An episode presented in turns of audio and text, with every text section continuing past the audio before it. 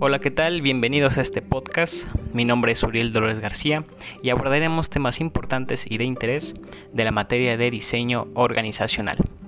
Empezando por qué es un sistema estratégico dentro de una empresa. Una organización es un patrón de relaciones por medio de las cuales las personas, bajo el mando de los gerentes, persiguen metas comunes. Ahora, los gerentes deben tomar en cuenta dos tipos de factores cuando se organizan. El primer término que abordaremos, que deben definir las metas de la organización y sus planes estratégicos para perseguir dichas metas y la capacidad de sus organizaciones para poner en práctica dichos planes estratégicos. Las organizaciones empresariales necesitan que habitualmente las hagan una verificación, un diagnóstico en el que se puede hacer una mirada externa y profesional para poder identificar problemáticas formulemos soluciones que aseguren una mayor rentabilidad y toma de decisiones. Siempre es conveniente disponer de un profesional de confianza que asesore a la capacidad de una solución rápida, efectiva y emitida por un diagnóstico en el que se identifiquen las problemáticas y se propongan las soluciones adecuadas para un plan de actuación que motive la toma de decisiones y asegure el aumento de la rentabilidad. Por consiguiente les hablaré del concepto de diseño organizacional. Se entiende por diseño organizacional la determinación de la estructura organizacional que más se ajuste al ambiente, a la estrategia, a la tecnología, a las personas, a las actividades y tamaño de la organización. Seguido de eso, los modelos mecánicos y orgánicos de un diseño organizacional. Entendemos que en función de las dimensiones estructurales y contextuales, la organización se encuentra en los enfoques o enfoques modelados basados en un diseño organizacional. Estos pueden ser el mecanicista y el orgánico. Al analizar, las dichas dimensiones básicas de diseño organizacional, se puede determinar si una organización sigue un modelo mecanicista u orgánico. Ambos modelos son los externos de una amplia variedad de combinaciones. El enfoque mecanicista supone un modelo tradicional donde existe formalización, centralización, jerarquía de autoridad, especialización y estandarización de los procedimientos. Mientras el modelo mecanicista o tradicional presenta una forma piramidal, este se basa en departamentos y cargos que es rígida o que es rígida e inflexible. Por otro lado, un modelo orgánico en la organización está ligado y adoptado por una flexibilidad y agilizar el comportamiento organizacional. Este es un enfoque orgánico, se da siempre y cuando la formalización, la centralización, la jerarquía, la especialización, la complejidad y la estandarización presenten una forma circular basada en equipos provisionales y multifuncionales, que estos estén muy flexibles y sean cambiantes. Ahora bien, les estaré hablando de las teorías de contingencia. La teoría de contingencia busca identificar principios que orienten acciones a seguir de acuerdo con las características de la situación, en lugar de buscar principales universales que se apliquen a, cualquier situación, con lo que hace un enfoque clásico. Una empresa dada depende de factores contingentes, siendo las principales tecnología, tamaño y ambiente. Ahora, los, dimensiones del diseño organizacional. Una organización existen dos tipos de dimensiones, las contextuales y las estructurales, las cuales describen a las organizaciones en gran parte de la misma, formar parte de la personalidad y rasgos físicos a lo que la gente hace. Las dimensiones del diseño de la organización interactúan entre sí y pueden ser modificadas para que las organizaciones alcancen sus propósitos, metas o resultados. Eficacia, tiene que haber eficacia en la producción, adaptabilidad en el ambiente y desarrollo de los colaboradores para que éste sea, sea, sea rentable dentro de la empresa. Ahora, las dimensiones contextuales. Las dimensiones contextuales describen el marco general de la organización, el cual, el cual influye en las dimensiones estructurales. Elementos como el medio ambiente, la cultura, la tecnología, las estrategias, el tamaño, la misión, las metas y los objetivos integran el marco contextual de las organizaciones y son condicionadas para definir el diseño organizacional. Ahora, las dimensiones estructurales. Las dimensiones estructurales señalan los niveles para distinguir las características internas de una organización, los cuales son susceptibles a medición y comparación de diversos autores. Estos coinciden en señalar los siguientes aspectos de las dimensiones estructurales. Formalización, especialización, jerarquía de autoridad, centralización, proporción de, empleados o división de departamentos y amplitud del control. Este último nivel recibe también otro enfoque, el profesionalismo entendido como la eficacia y eficiencia de los empleados por medio de la capacitación. Ahora, la relación entre el diseño organizacional y la figura legal o fiscal de la empresa. La relación entre el diseño organizacional y la, figura legal de una empresa se refiere a que en la forma en que está, está constituida y por la que tienen reconocimiento ante la autoridad y la sociedad en general. Y entre las más comunes están regidas, que están regidas ante la ley son las sociedades mercantiles, como la sociedad de nombre colectivo, las sociedades de comandita simple, la sociedad de responsabilidad limitada, que es la más común de todas las sociedades, y también la, y también la, la, anónima, que es este, que también tenemos la comandita simple, la de comandita de la sociedad por cooperativa, además están las sociedades civiles y las asociaciones civiles. También relación entre diseño organizacional y el tamaño, de, y, el tamaño y giro de la empresa.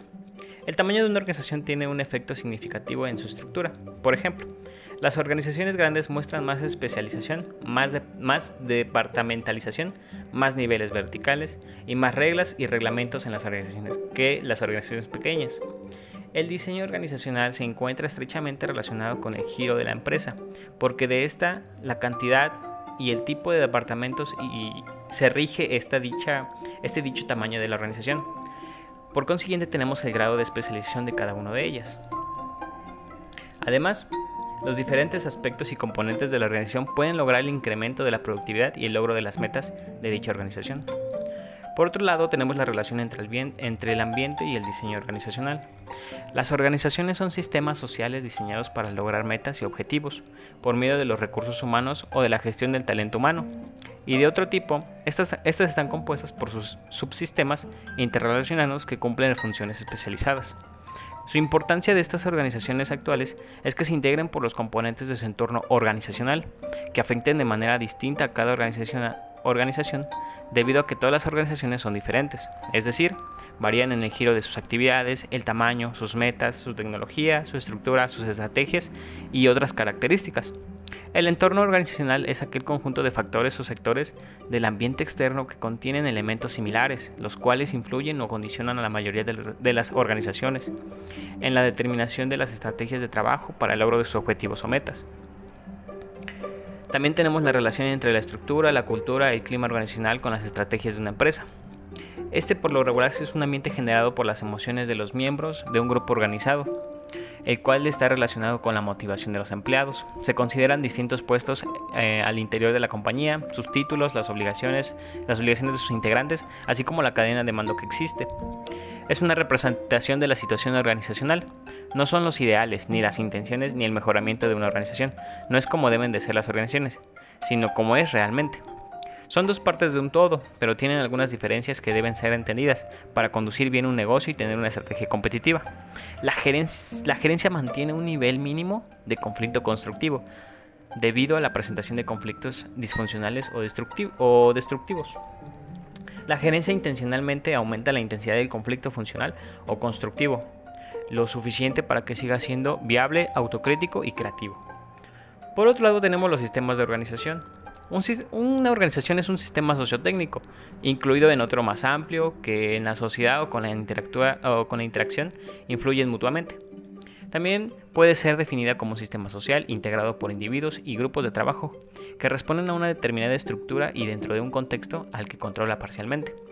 Desarrollan actividades aplicando recursos o post, o post valores comunes dentro de los, dentro de los subsistemas que forman una empresa se encuentra el sistema psicosocial, el sistema técnico y el sistema administrativo. Ahora, les voy a hablar de los tipos de sistemas que, que se rigen en una, en una organización. Por ejemplo, la línea funcional.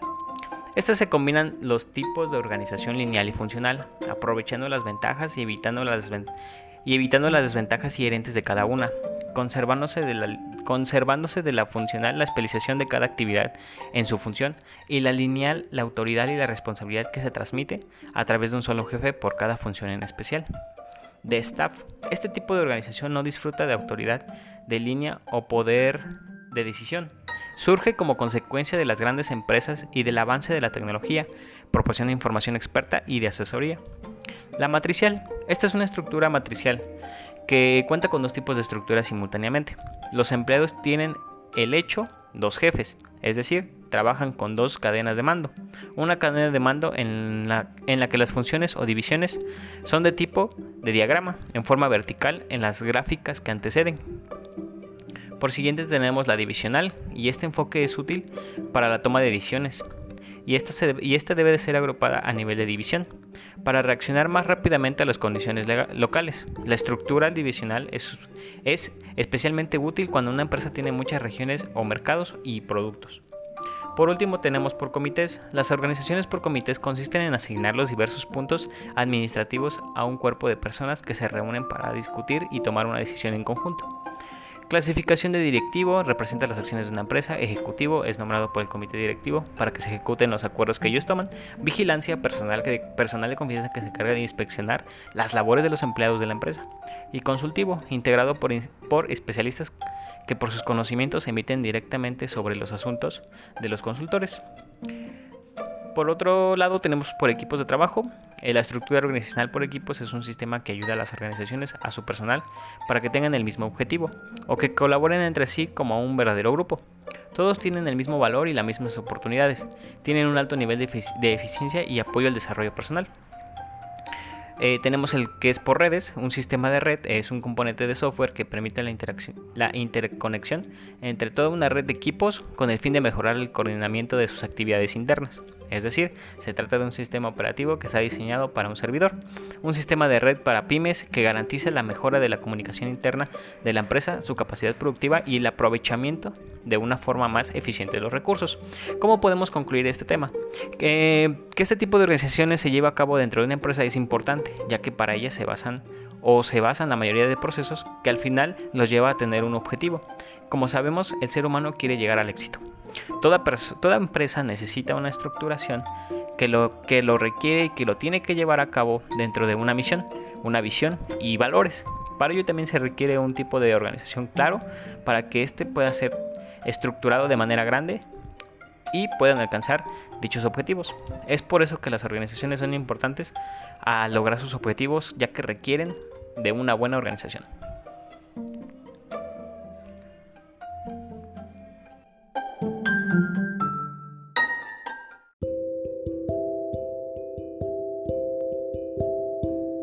Muchas gracias por escuchar este podcast de su interés. Seguiremos abordando temas importantes y de relevancia para ustedes. Muchas gracias.